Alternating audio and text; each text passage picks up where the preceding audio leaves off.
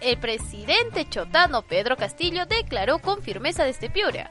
En una reunión con autoridades locales, el presidente manifestó que podrán decirles que son una gestión inexperta, pero que no pagan favores.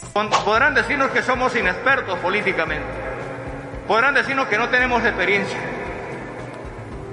Pero vengo a decirles que nosotros hemos llegado a este lugar donde no tenemos que pagar ninguna, ningún favor político a nadie ningún favor económico a nadie.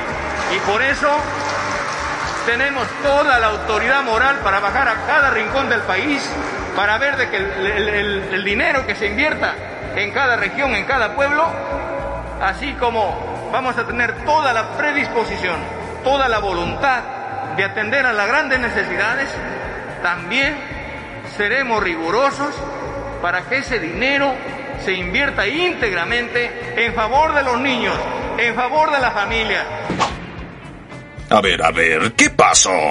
También anunció que ministro que no trabaje se irá inmediatamente y no esperará a que lo censuren uno por uno. ¿Es en serio? Por último, el presidente dispuso una cantidad de 19 millones de soles para los damnificados tras el último sismo de 6 grados en Piura. Gabinete Nascuas. Una moción busca depurar a funcionarios que no estarían capacitados para el cargo. Vive, vive, muere. Vive, vive, vive, vive, muere. La primera vicepresidenta del Congreso, Lady Camones, presentó una moción para la creación de una comisión investigadora que revise las designaciones de diversos funcionarios nombrados por la gestión entrante del presidente Pedro Castillo. Que no se repita, ¿eh? Sí, claro. Seré más eh, cuidadoso. Cuídate, Wasowski. Cuidadito. Plantean evaluar la coherencia y pertinencia del cargo que ha ostentado cada nuevo funcionario y verificar que no tenga algún conflicto de interés y la posible infracción a la normatividad actual. Será por un plazo de 60 días calendario, anunciaron. Ojalá el Congreso hubiera tenido esa diligencia en gestiones anteriores. El divorcio entre el serronismo y el ala magisterial de Perú Libre ya es inminente. Una confrontación que tuvo su episodio más álgido con la imposición de Waldemar Cerrón como vocero de la bancada y el retiro del profesor Alex Paredes. Ahora el sindicato magisterial cercano a Pedro Castillo, FENATE Perú, inició el proceso de inscripción del partido político magisterial y popular. ¡No! ¿Pero qué ven mis oídos, mano?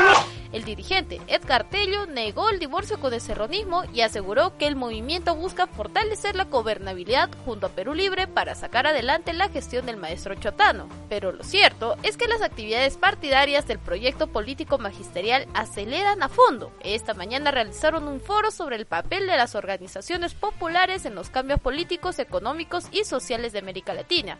La actividad contó con la participación del expresidente boliviano Evo Morales, un experto en movimientos sociales. El sector magisterial toma vuelo. Cicerrón no les corta las alas.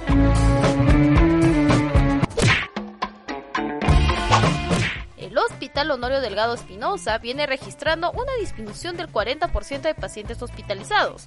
Sin embargo, aquellos que llegan buscando atención son en su mayoría personas jóvenes y adultos que no han recibido la vacuna contra la COVID-19, según informó el jefe de medicina Alexis Urday. Actualmente los pacientes que reciben tratamiento son personas entre los 40 y 45 años que no complementaron las dos dosis y jóvenes de 20 y 29 años que en un 80% de casos presentan una condición como sobrepeso y obesidad. En ese sentido, el galeno aconsejó a las personas ir a vacunarse y a no descuidar las medidas de prevención. Eso fue todo por hoy. Si deseas saber más de esta y otras publicaciones, visita nuestra página web o nuestras redes sociales. El Búho, la mirada del interior.